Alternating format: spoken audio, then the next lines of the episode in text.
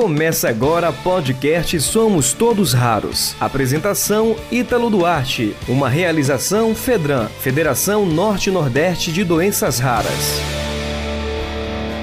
Está no ar boletim semanal de notícias do podcast Somos Todos Raros, referente à semana do dia 25 de dezembro ao dia 3 de janeiro. Chegando com a primeira notícia.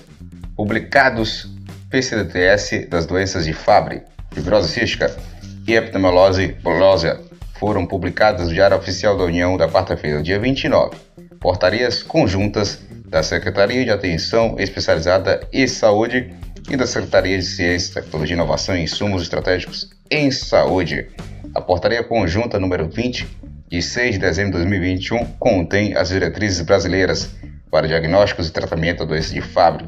Da portaria conjunta 25, de 27 de dezembro de 2021, o protocolo clínico e diretrizes terapêuticas da fibrose cística, e já a portaria conjunta 24, de 23 de dezembro de 2021, aprova as diretrizes brasileiras para os cuidados de pacientes com epidemiolose foliosa. Publicado o decreto alterando a composição do Comitê Interministerial de Doenças Raras. Foi publicado no Diário Oficial da União da quarta-feira, dia 29. O decreto 10.916-2021, alterando o decreto número 10.558-2020, que institui o Comitê Interministerial de Doenças Raras.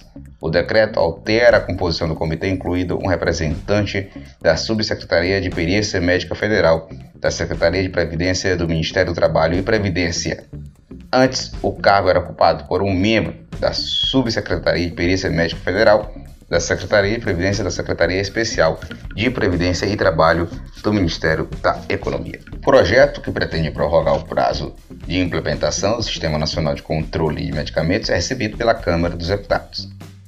A Câmara dos Deputados vai analisar o projeto de lei 2552-2021, que pretende prorrogar até 2025 o prazo de implementação do Sistema Nacional de Controle de Medicamentos, Medida provisória autoriza o governo federal a doar vacinas contra a Covid-19 a outros países.